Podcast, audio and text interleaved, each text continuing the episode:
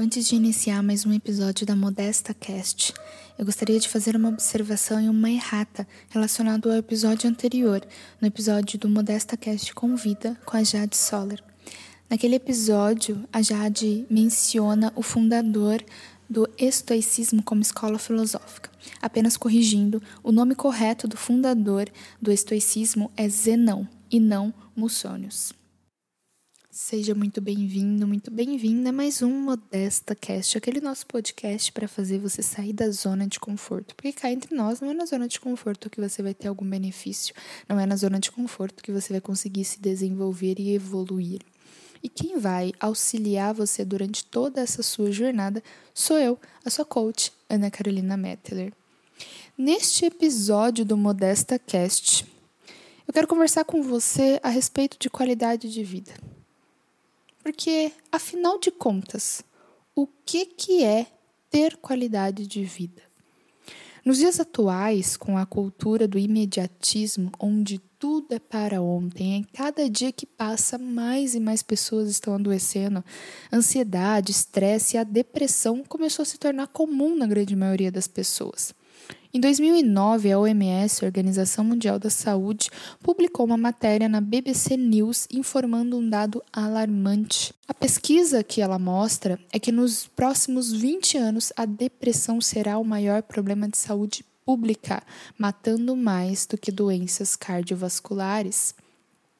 Essa notícia foi publicada em 2009, ou seja, estamos em 2019. Já parou para pensar o quão perto estamos desse dado ser real? Não é segredo que a sociedade está caminhando cada vez mais para que isso de fato se concretize. Com esses dados, muito se fala sobre obter qualidade de vida, mas então, afinal de contas, o que é realmente obter qualidade de vida? Para a gente conseguir responder essa pergunta, eu quero voltar um pouco e entender o que é saúde. A OMS, a Organização Mundial da Saúde, em 1946 definiu saúde como um estado completo de bem-estar físico, mental e social, e não a mera ausência de doença ou enfermidade. Com essa definição, podemos entender que estar saudável não é ter nenhuma doença, ao contrário, é obter um estado onde o físico, mental e social estejam alinhados. Entender que as dificuldades e desafios não vão sumir da nossa vida e assim obteremos qualidade de vida.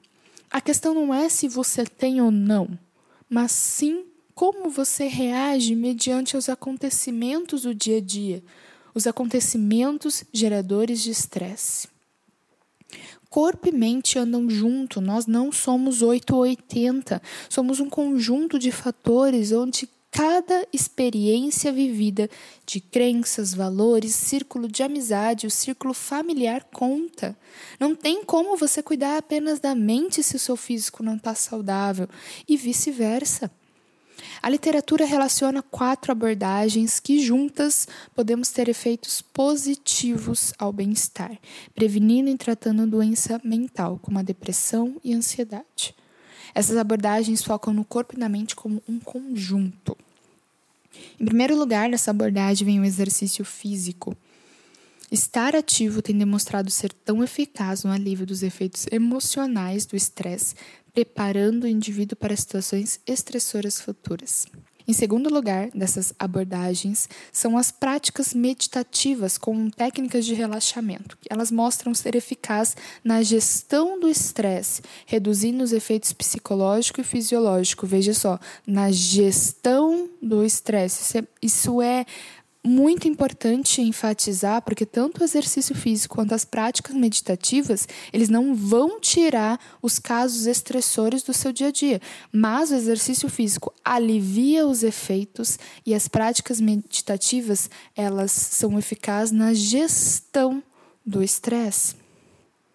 Acredito que você já tenha ouvido falar que nós somos o que comemos.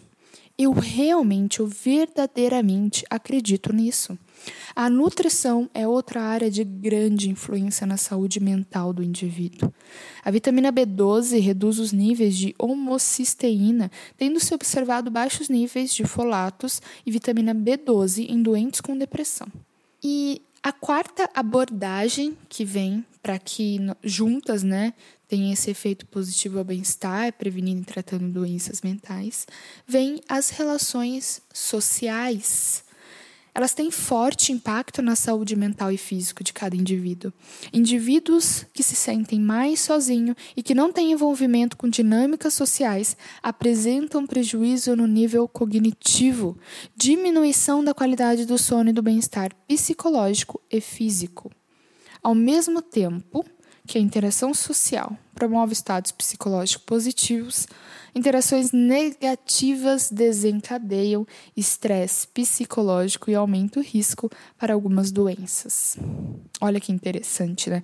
Se nós temos relações saudáveis, conseguimos é, ter efeitos positivos, mas se nós temos interações negativas, pode desencadear estresse psicológico e aumentar o risco de algumas doenças. Aí a questão está: quais tipos de interações você vem tendo no seu dia a dia?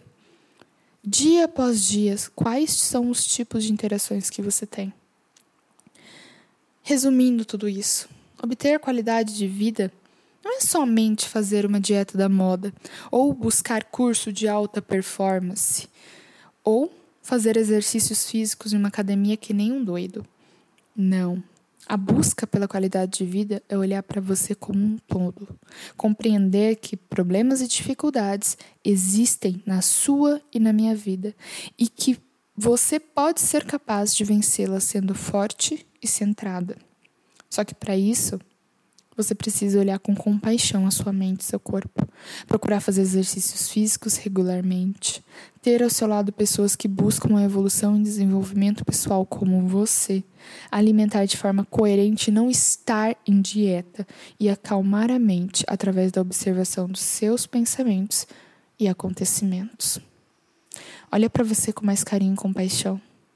E para você, o que é ter qualidade de vida depois de tudo isso que nós falamos nesse podcast? O que você pode tirar de lição disso?